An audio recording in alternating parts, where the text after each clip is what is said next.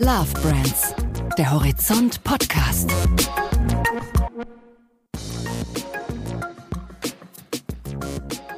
Herzlich willkommen zu einer weiteren Folge von Horizont Love Brands. Love Brands, das ist unser Podcast über Marken, die wir lieben und über die Menschen, die dahinter stehen. Ich sitze hier mit meinem Kollegen Santiago Campillo Lundbeck. Und ich mit meiner Kollegin Bettina Sonnenschein. Ja, im zweiten Teil unseres Gesprächs mit Alexandra Albrecht, der Marketingchefin von Astra, geht es um die Frage, wie aus der Kiezmarke Astra eigentlich ein Bier geworden ist, das auch in anderen regionalen Märkten sich ausgezeichnet schlägt. Interessanterweise ist der regionale Kiezfaktor werbemäßig dabei oft gar nicht so entscheidend, wie wir gelernt haben. Wichtiger ist so dieser ironische Unterton, der Witz, der in den Kampagnen steckt und der funktioniert interessanterweise auch digital. Ja, wobei er ja nicht über alle Jahrzehnte gleichermaßen funktioniert. Astra muss heute schon darauf achten, dass viele Motive, die früher mal gegangen wären, heute einfach gar nicht mehr gehen. So wie Astra früher auf die Kacke gehauen hat, kann es das im heutigen Werbeklima natürlich nicht mehr. Klischees sind okay, Sexismus nicht. Was auch irgendwie ganz gut so ist, oder? Ich würde sagen, lass uns mal kurz reinhören, wie Alexandra Albrecht diese Entwicklung beurteilt. Viel Spaß beim Zuhören. Mein Name ist Alexandra Albrecht und Astra ist für mich schon deshalb eine Love Brand, weil sie mit ihrer unangepassten, kantigen, liebenswerten und lustigen Art nicht nur auf dem Etikett ein großes Herz hat. Herzlich willkommen, Alexandra Albrecht. Wir treffen uns zum zweiten Mal zu einem Gespräch über die Biermarke Astra, deren Marketingchefin Sie sind. Und wir haben uns vor zwei Wochen schon mal ausführlich über den Kultfaktor von Astra im Heimatmarkt Hamburg, St. Pauli ausgetauscht. Spannend ist ja aber auch, dass sich dieser lokale Erfolg inzwischen auch auf die nationale Ebene ausgebreitet hat. Sie haben das vor 14 Tagen auch schon mal angedeutet, dass das Markenlogo in die Welt getragen wird und nicht nur das Logo, auch die Flaschen. Wie stellen Sie denn aber aus dem Marketing heraus sicher, dass diese Codes, die man in Hamburg und auf St. Pauli wahrscheinlich sofort erkennt, dass man die auch in Bayern und in Berlin umsetzt? Ja, tatsächlich ähm, kann man vielleicht erstmal vorausschicken, dass Astra sich ehrlich gesagt irgendwann mal so von ganz alleine auf den Weg gemacht hat Richtung Süden. Ganz ungeplant. Ganz ungeplant, denn der Heimatmarkt, der Kernmarkt ist Hamburg und Umgebung. Da war die Marke immer stark und wurde natürlich auch mit der Herkunft vom Kiez und dem ganzen Kontext auch genauso verstanden. Aber die Besucher, die die Marke dann aus ihrem Aufenthalt in Hamburg auch kennengelernt haben und dort auch lieben gelernt haben, haben dann irgendwann mal angefangen, sie auch in ihrer Heimat nachzufragen. Und auch Gastronomen, die waren eigentlich so ein bisschen auch die Vorreiter. Inspiriert von dem, was sie da in Hamburg gesehen haben, tauchte die Marke dann auch immer mehr auch in coolen Kneipen in Nordrhein-Westfalen, in, in, größeren Städten, in Studentenstädten ähm, auf, weil die Gastronomen sie dieses Rebellische, das Kultige, die besondere Haltung dann eigentlich auch in ihren Läden selber zum Leben erweckt haben und die Marke dort in den Ausschlag gebracht haben. Und das war eigentlich so ein bisschen der Vorreiter. Und wenn Sie fragen, wie wird die Marke verstanden, dann ist eigentlich das Verständnis von dem, was diese Herkunft ausmacht, wirklich sehr breit gegeben. Das ist gar nicht etwas, was wir großartig erklären müssen. Und wir haben auch mal Marktforschung gemacht. Wie wichtig ist es eigentlich, dass wir in der Werbung auch außerhalb von Hamburg das Thema Kiez und St. Pauli bespielen, auch in, in, in sichtbaren Codes. Und das wäre nämlich meine Idee davon, genau. ob das dann überhaupt wichtig ist oder gar nicht notwendig. Genau, und das ist es nämlich in der Tat eigentlich gar nicht mal unbedingt. Das kann sein, das muss aber nicht. Und genauso handhaben wir das auch. Wir haben immer mal wieder natürlich Ideen, die sehr stark aus dem Kiez-Umfeld, auch Milieu äh, heraus entstehen und die werden dann aber auch genauso verstanden. Das ist aber auch nicht zwingend, um die Marke und ihren Humor und vor allen Dingen auch ihre Haltung zu verstehen. Also der Kiez von St. Pauli funktioniert auch in St. Moritz. Der, also für St. Moritz kann ich jetzt nicht möglichst tatsächlich nicht so viel sagen, aber der Kiez von St. Pauli funktioniert tatsächlich überall in Deutschland sowieso und mittlerweile auch über die Grenzen, weit über die Grenzen hinaus. Ich habe mal eine Studie gehört, dass die Reeperbahn im Ausland bekannter ist als Hamburg. Also das, äh, das ist schon so, dass, dass diese Partymeile wirklich sehr, sehr bekannt ist und auch mit vielem verknüpft wird, äh, was für uns auch welche Rolle spielt denn da eigentlich die Digitalisierung, die wir so im letzten Jahrzehnt erlebt haben? Das effektivste Werbeformat für äh, Astra waren ja immer die großen Plakatmotive. Das ist jetzt ein bisschen schwierig, irgendwie im Banner in der Präsenz und in der mit dem Überraschungsfaktor rüberzukriegen. Wie, wie kriege ich denn den Kultfaktor von Astra klickfähig oder muss ich da auf, muss ich da auf ganz andere Kanäle gehen? Also unser, unsere mm, Werbestrategie oder unser Mediaplan ist bis heute immer noch sehr stark auch von, von dem Plakat geprägt. Das war für Astra am Anfang vor 25 Jahren wichtig und das war auch der Erfolg der Kampagne ähm, als Leitmedium damals das CLP zu nutzen und auch bis heute setzen wir sehr stark auf Out of Home. Natürlich hat auch bei uns in den Mediaplänen äh, digital Einzug gehalten und es gab auch schon Jahre, in denen wir sogar mehr Geld in digital ausgegeben haben als im, im Out of Home Bereich. Und das ist natürlich auch wichtig, um Zielgruppen zu erreichen. Aber das, das klassische Plakat bleibt bei uns weiterhin gesetzt und wir ergänzen darüber hinaus sehr stark mit Social Media Aktivierung, denn wir sind auch da seit vielen Jahren sehr unter, sehr umtriebig und unterwegs, um in den Kanälen auch mit unseren Fans und wir haben mittlerweile eine sehr, sehr große Fanbasis in Dialog zu treten. Und da spielen wir zum Beispiel ja auch heute schon unsere 25 Jahre Kampagne, die man jetzt vielleicht im Plakatbereich draußen sieht, einzelne Motive, aber im Social Media Bereich können wir die natürlich inhaltlich voll ausspielen und auch unsere Fans aktivieren und mit denen auch ins Gespräch kommen. Was haben Sie denn eigentlich gegen Video? Also Ihre Agentur muss Sie doch bestürmen. Ich stelle mir vor, wöchentlich doch mal jetzt endlich den großen, fantastischen, preisverdächtigen Astra-Werbefilm zu drehen. Oh, ich würde sagen, wir haben tatsächlich sogar schon ähm, ein paar preisverdächtige Videos auch gemacht. Allerdings muss man sagen, das ist für uns immer nur dann sinnvoll, wenn die kreative Idee das auch hergibt.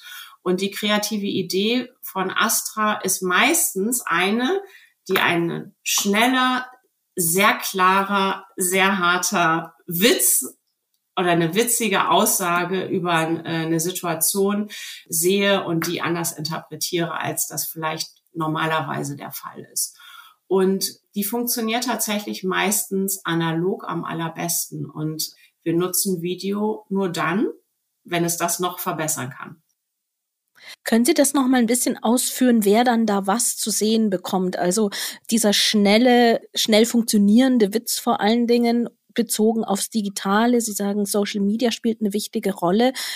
Wird das dann eins zu eins in den Motiven übertragen oder gibt es dann da tatsächlich auch einfach andere kreative Ausdrücke dafür?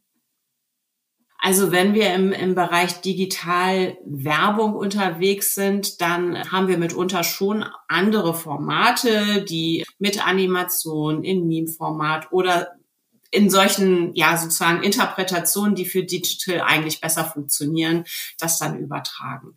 Das ist dann aber eigener Content und kein User-Generated. Sowohl als auch. Wir haben natürlich auch sehr, sehr viel User-Generated Content, den wir auch gerne mit einbinden und haben aber auch natürlich eigenen Content. Das kommt immer so ein bisschen darauf an, in welchem Kampagnenthema wir gerade unterwegs sind und was dann sozusagen der Mediaplan auch uns abverlangt. Ja, der Mediaplan ist die eine Geschichte. Der hat sich natürlich ein bisschen verändert, aber was sich auch verändert hat, ist ja das Werbeklima. Da kommen wir zu unserer großen spannenden Frage. Welche von den Motiven aus den Anfängen äh, der Was dagegen Kampagne könnten Sie sich denn eigentlich heute noch trauen? Oder wo ist da der, der Wind der Geschichte mittlerweile drüber gegangen? Also lustig, dass Sie das gerade jetzt fragen, weil aktuell hängen gerade die Best-of unserer 25 Jahre draußen. Das heißt, allesamt alte bis uralte Kampagnenmotive, die wir wieder zeigen und die gerade von unserer Zielgruppe abgefeiert werden. Wir hatten dazu eine, eine kleine Marktforschung letztes Jahr, um mal so ein bisschen herauszufinden, wie kommen die eigentlich an, gerade bei jungen Zielgruppen. Wird das verstanden? Ist das vielleicht hier und da zu drüber?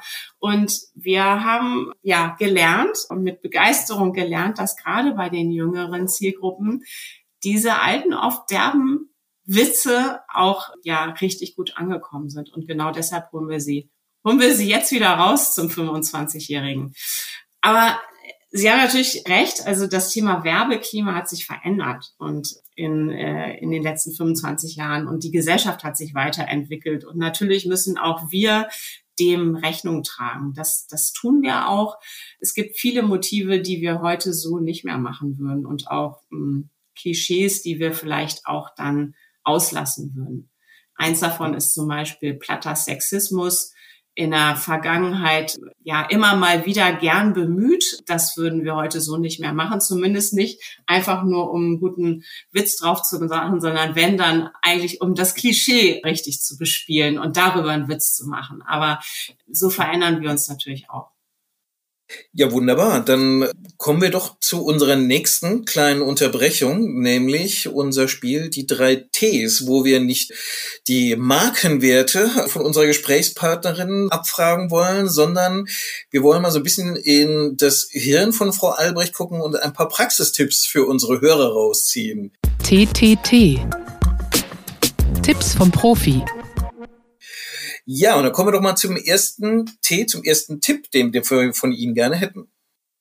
Genau, der erste Tipp, das ist die Frage nach den Kommunikationskanälen. Gibt es denn aus Ihrer Sicht einen Kanal, der vielleicht von Marketern am meisten unterschätzt wird?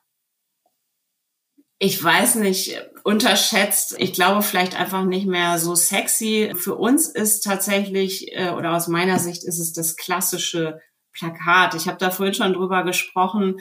Out of Home hat ja für die Marke immer eine große Rolle gespielt und wir, auch wenn jetzt Digitalisierung all over ist, dann ist das für uns aber nach wie vor ein ganz, ganz wichtiger Touchpoint, um auch bei den Zielgruppen durchzudringen und auch bei der jungen Zielgruppe wieder durchzudringen, wo ja auch Aufmerksamkeitsspannen deutlich gesunken sind, stellen wir eigentlich fest, dass wir mit einem, äh, mit einem Plakat im öffentlichen Raum auch wirklich durchdringen. Und insofern unterschätzt, ich weiß es nicht, aber für uns ist das einfach super wichtig.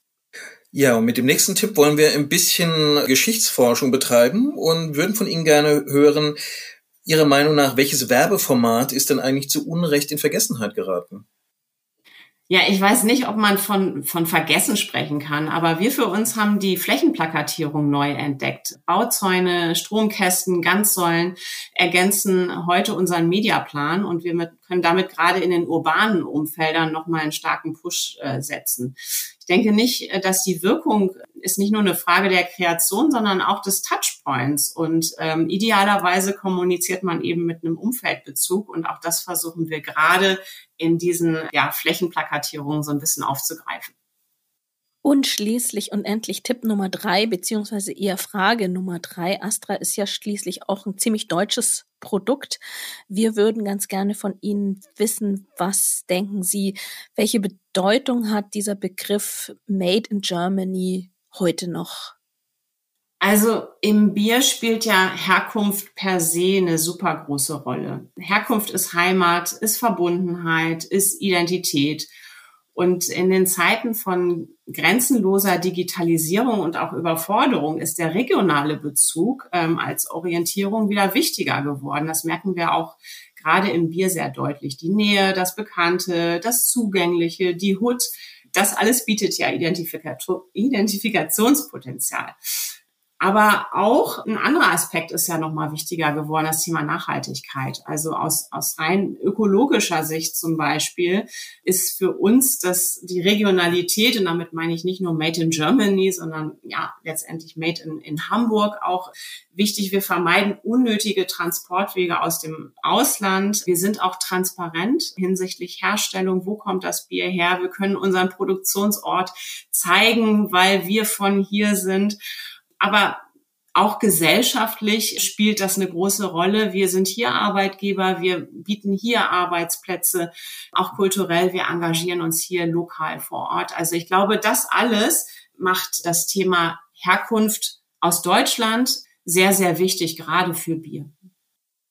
Dann machen wir jetzt mal einen fast harten Bruch, würde ich sagen, und steigen ein in den letzten Teil unseres Gesprächs man kommt ja zurzeit eigentlich nicht umhin, dass man sich auch über Krisen unterhält. Wir haben eine erste große Pandemie erlebt und hoffen, dass es nicht noch mehr geben wird. Wir erleben seit eineinhalb Jahren Krieg auf europäischem Boden. Wir hatten eine Energiekrise oder haben sie immer noch. Wir haben Inflation und über allem schwebt der Klimawandel, die Klimakatastrophe. Das alles macht ja auch der Getränkeindustrie gewisse Sorgen würde ich behaupten. Wie wirkt sich das dann bei Ihnen ganz speziell aus für, für die Marke Astra oder für das Produkt Astra? Also ich kann tatsächlich sagen, vermutlich genauso wie für alle anderen Brauereien in Deutschland. Also natürlich sind auch wir sehr, sehr stark von der Krise und von den Teuerungsraten betroffen. Und wir, wir sind zwar zuversichtlich und merken, dass hier und da eine Entspannung auch bei einzelnen Kostenexplosionen da ist. Aber wir können heute nach wie vor die Kostensteigerung aus den letzten zwei Jahren noch nicht abdecken. Das bleibt eine schwierige Zeit und wird uns auch weiter, also uns, aber letztendlich die gesamte Branche auch weiter vor eine große Herausforderung stellen. Ja, aber ein Thema ist dann ja sehr unmittelbar, und zwar das Konsumklima, was in Richtung, alle gucken genauer drauf, was im Geldbeutel noch überhaupt drin steckt und was damit leistbar ist.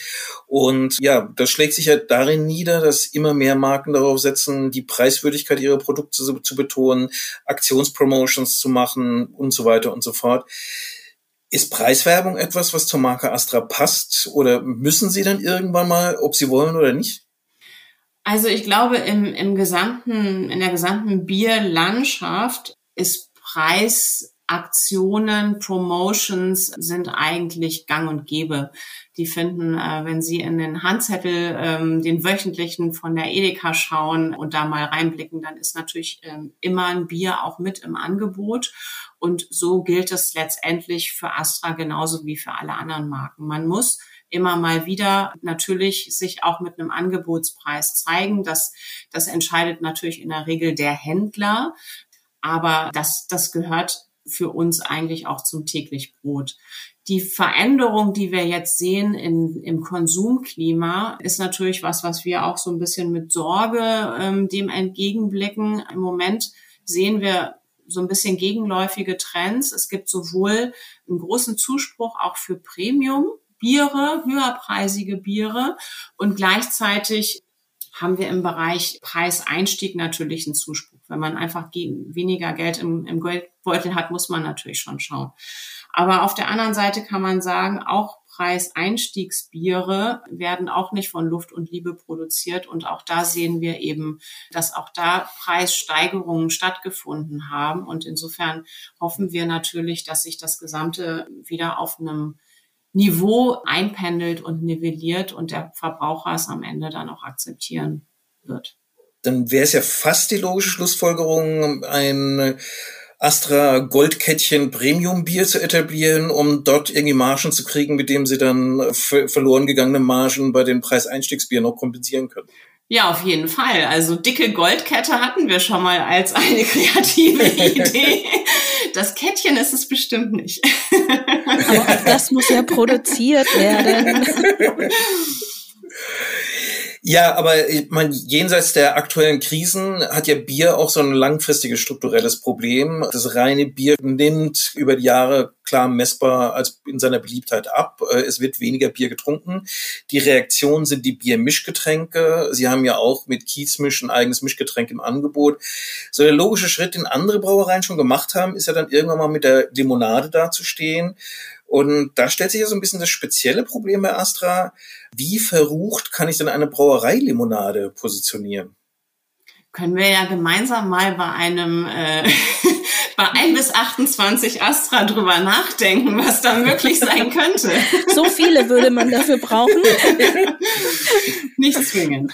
Das heißt, die Limonade ist überhaupt nichts, was Sie überhaupt in Betracht ziehen würden? Oder? Also wir gucken tatsächlich immer in, in alle möglichen Kategorien und beobachten ja den Markt und beobachten äh, oder, oder gehen auch natürlich mit unseren potenziellen Zielgruppen in den Austausch und überprüfen, was, was der Marke, was man der Marke eigentlich alles zutrauen würde. Und da gibt's tatsächlich viele Stoßrichtungen. Ich würde gar nicht ausschließen, dass Limonade undenkbar ist für Astra. Aber einstweilen bleiben wir mal bei dem, wo, womit wir erfolgreich sind und gehen damit erstmal weiter voran beim Alkoholischen.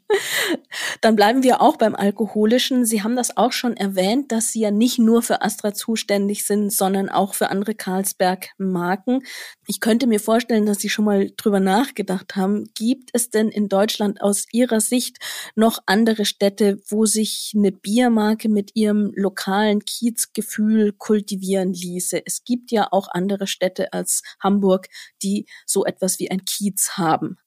Also für andere Marken ist es bestimmt denkbar, ihre eigenen Kiez, ihre eigene Kiez-Authentizität aufzugreifen. Also ich denke da zum Beispiel an Kölsche Biere, die auch natürlich mit ihrem Lokalkolorit sehr stark spielen und das in dieser Regionalität, Lokalität auch äh, völlig authentisch rüberbringen können und damit super erfolgreich sind. Also ich glaube, man muss da immer sehr genau hingucken, wo kommt man her, und was ist auch relevant, was bewegt die Menschen, was ist interessant und dann kann das durchaus auch eine Plattform sein, klar.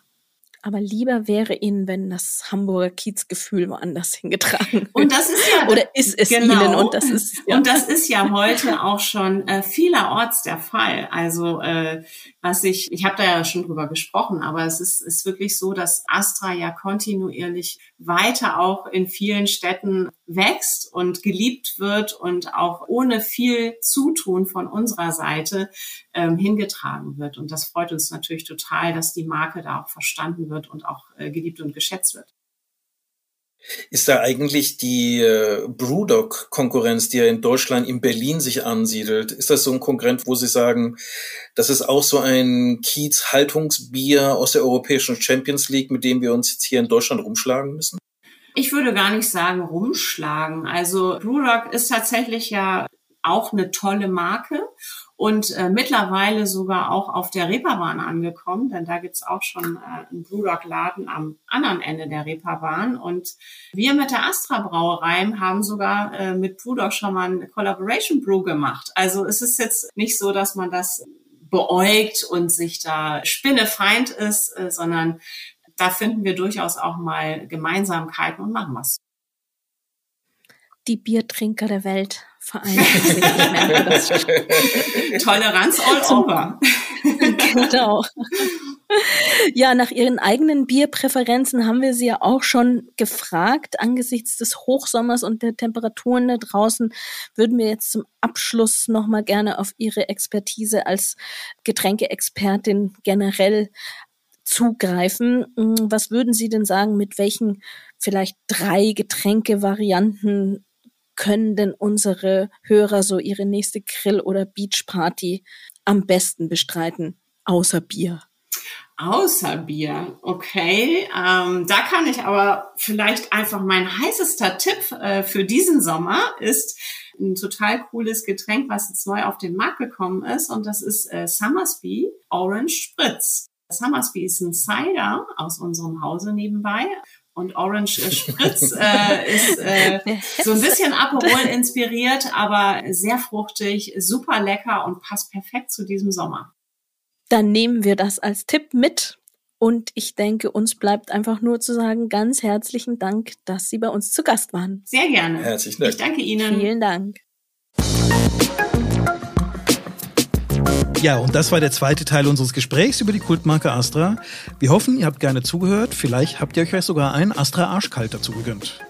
Wenn ja, dann lasst uns gerne gute Bewertungen da oder abonniert am besten unseren Podcast im Player eurer Wahl. Das hilft uns dann immer von neuen Hörern besser gefunden zu werden. Ansonsten bleibt uns nur zu sagen, bis zum nächsten Mal. Mein Name ist Santiago Campillo Lundbeck. Ich bin Bettina Sonnenschein und das war Horizont, Horizont Love Brands. Brands. We'll be.